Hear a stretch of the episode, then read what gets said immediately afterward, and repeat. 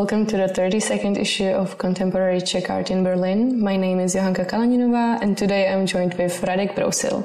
He is a visual artist based in Prague. His work, in his work, he refers to problematic effects of human behavior towards nature and pinpoints their influence on the human psyche. His work is characterized by the interconnection of interdisciplinary research, facts, photography, textiles, and video format, which allows him to grasp the phenomena in a more complex way. In his compositions, he uses a very sophisticated yet clear visual language, which he combines with the installation of photographs within more complex objects. Radek Brousil studied photography at the Academy of Art, Architecture and Design in Prague he also undertook an internship at a Concordia University in Montreal and at the London College of Communication. At the moment, you can see his artworks at the exhibition Deep Rivers Run Quiet, which is held in the Gallery of Czech Center in Berlin. Hi, Radek. Welcome to the interview. Hi, everyone. For the first question, we always want to make a kind of more personal start. So I would be interested to know how does this place where you usually work look like? that really depends where where I am, since I'm kind of nomadic.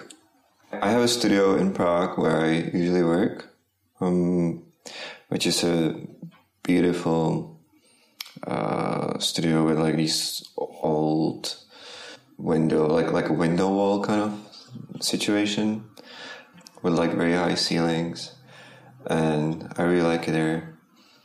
So that's the that's like the the shelter that I'm using in Prague for like thinking and producing the work.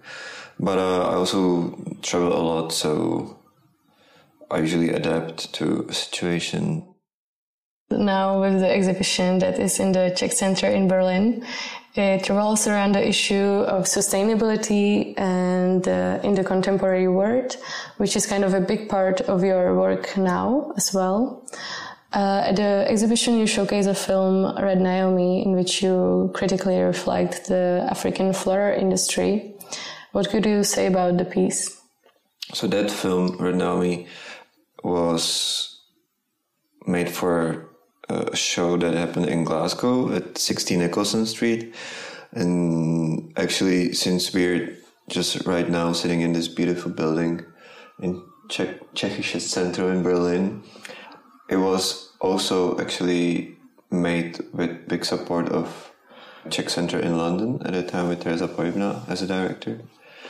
So I did some kind of like a micro residency between Glasgow and Prague, like back and forth, and I was able to do like a little research, and the whole film is shot in at the botanical gardens of Glasgow, Glasgow Botanical Garden, and yeah, the, the whole show was also called Red Naomi, and it's named after the most selling rose on the market that is made in Kenya. And yeah, there was this film, and there were two other floors at the 16 Nicholson Street Gallery that were accompanying the the film Mm, it was all about kind of like um, post-colonial tendencies or post post-colonial subject, but I was trying to talk about it in a like non-direct way. So I was also because of my position. So um, I realized that like most of the flowers that we see in the botanical garden uh, are coming from somewhere else, same as like colonialism structures are using like the same way. So um, that's how I came with the idea of like going more into uh, research about like cut flower business. Mm-hmm. And I asked amazing Francis McKee, who's a director of CCA in Glasgow, and a like very good writer also. If he would like to cooperate and like elaborate a little text that would appear in the film uh, in form of a voiceover, and he agreed, and I was really really happy because Francis McKee is uh, amazing, and I really respect him. I have a little side question since you probably don't want to support the flower market. Would you give your loved ones for special occasions? If there are any, uh, then I uh, I usually give them a, a hug or a kiss because I also think that we don't have to materialize feelings, and that's also basically what the film is about. Um, it's about like structures of capitalism and what society, like how society is thinking these days. That like you actually need to gift someone with something, but actually, like I think presence and feelings and you know. Mm, it's, it's it's it's I think it's priceless. And the film is also accompanied by pieces of fabrics made in a Czech factory with sewn on photographs of people with water bottles pushing water in their eyes. How would you explain these two pieces relate to each other? That piece is is part of the like a bigger piece, which is like three very big pieces of like fabrics that are making creating one long curtain that was um, commissioned for a show at the National Gallery in Prague, created by Adam Budak um, at the Poetry Passage, and it was called Cool Water. It was also named by one of the most selling roses on the market. So there was this like like three shows that were named after most selling roses in the market. So there was like Cool Water, Red Naomi, and Green Fashion. And but this show at the National Gallery, which this piece is part of, was more about like distribution of water also. I kind of started to work with that subject at Red Naomi show in Glasgow, but I was going more deep in the at the National Gallery, and it's also where my kind of like side project, side art project started, which is called Stop Drinking Bottled Water. Photographs are sewn on uh, like fabrics, which are also connected to Africa. Exactly. These fabrics are from a company called Veba that is based in Broumov in Czech Republic. They are more likely connected to Czech than to Africa, which is the most interesting thing about those fabrics. But um, so the origin of or like the the background of the fabric is those fabrics are made of Egyptian cotton that is imported to Czech Republic. Then they're produced by Czech company. Mm-hmm. The designs, the patterns that you see on the fabrics are designed by Czech designers, but they are inspired by African market or they get inspired, they even go and travel to Africa to get inspiration. Yeah, then these uh, fabrics are waxed like African um, style of fabrics um, because it's protecting sand and water. Mm-hmm. And then these fabrics are exported to Africa and they are sold in at the African market.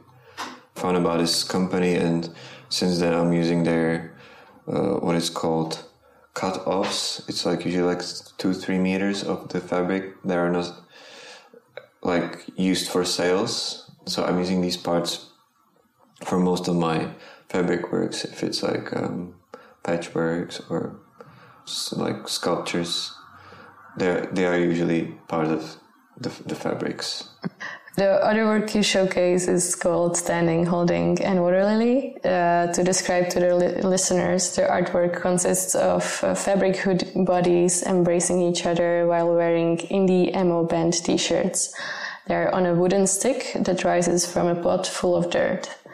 What would you please describe the concept behind this piece? The dirt is actually soil, so they're like like that they are like growing from the from the ground basically so these pieces are from a show that was at Nodi, curated by Michal Lotny.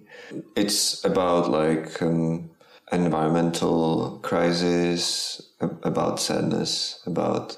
I'm trying not to be like literal in my works, so this is also a, a lot about my memories, like when I was uh, a teenager in the 90s and I was mm, listening to these indie emo bands that are all usually based on having like very sad lyrics about like love being brokenhearted you know?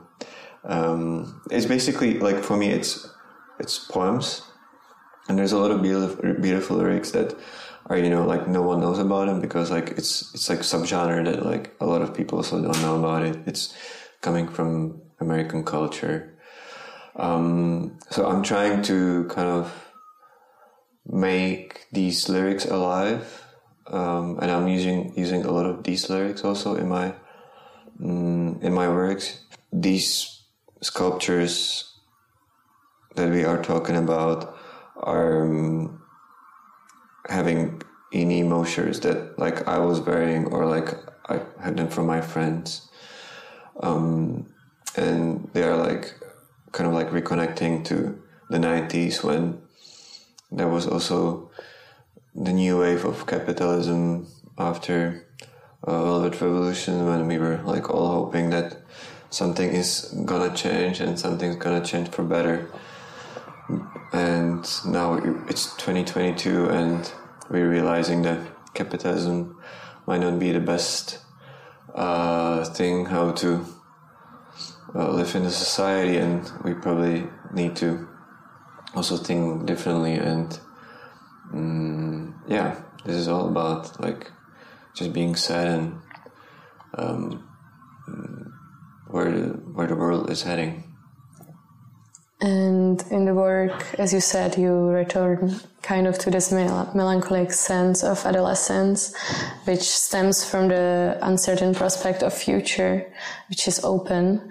And there is this direct point of transformation in this perception of future where the older generations had this vision of endless possibilities and the younger gener- generation grows up with the question of future if it's even gonna happen due to the environmental crisis I was curious to know when did you first begin to perceive this um, environmental crisis and felt that you wanted to put it into your work? I kind of changed um, when I was nominated for Oskár Čepan Award, which is like Chalupecký Award of Slovakia or like Turner Prize of Slovakia. um, basically, like this international artist award and then we were supposed to do a show of the finalists. It was like four artists, and it was at a time when I was still doing photography, but it was mainly about like kind of like conceptual photography about photography and like what photography is and what it can be and what it cannot be and like all these things. And I realized that I actually want to do something more about um, yeah, something like let's say some social team or like you know some something that goes like social political team something not about my practice but like something about like what's surrounding us something about problems of society like to point on like certain topics also because i like was influenced a lot by uh, like punk and hardcore culture where I grew up, which was always like very political. All the music that I was listening was always very political. If it was like straight edge, um, you know, music or like even rap music, you know, everything was political basically. Mm.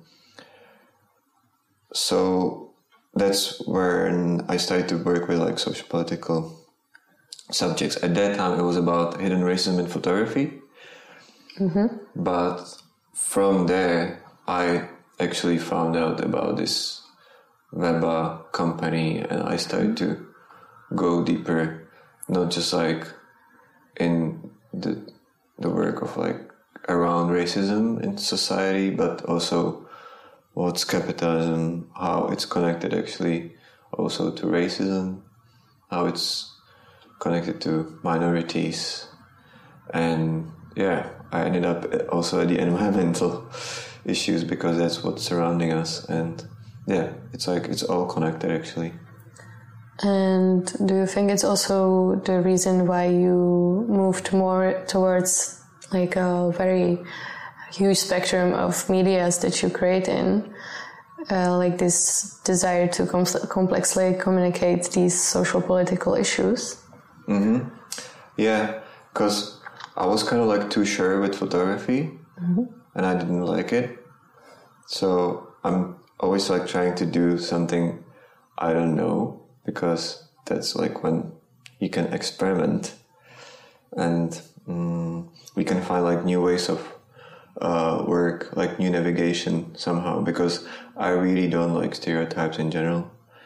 Um, and this actually helps to navigate my work towards like mistakes, which I think is very important in in works or in my personal work. I mean, um, so that yeah, that's why I started to work with ceramics. I don't know anything about ceramic, but I just like started to work with it, and it's also very haptic. It's like very meditative. I started to work with sculptures. I started to work with space a lot because like how we perceive space, how we navigate a space for uh, a visitor. Uh, it's also like it can be very political, or it like you can change like so much with that and yeah, and then it all ended up with film. Yeah, last year you produced a big, big film, kind of a big project film, right? It's called. Uh... Can you still feel the butterflies? Yes.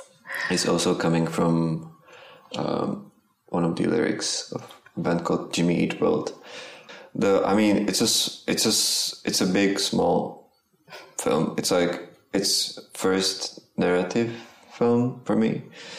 Mm, first time working with like dialogues with real actors, but still like in very experimental and abstract way. But you, but you have to follow rules of film, so, so it works. Like it's working with like a big crew, great crew. Thanks everyone who worked on it because everyone did like a, a big job.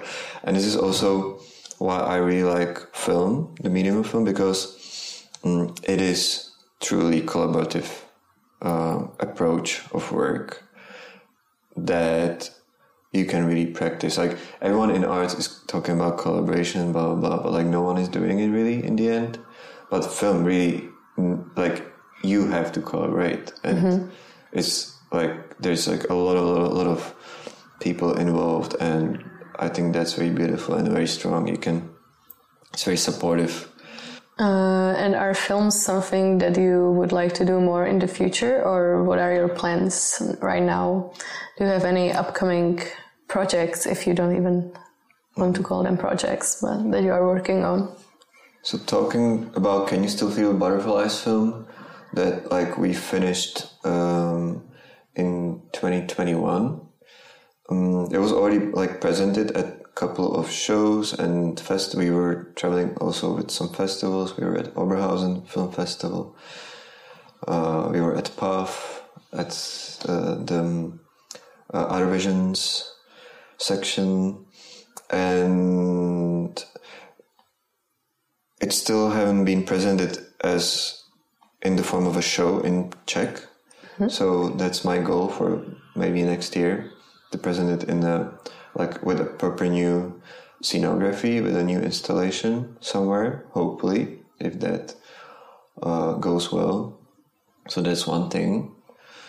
And second is i actually would like to start working on a new film.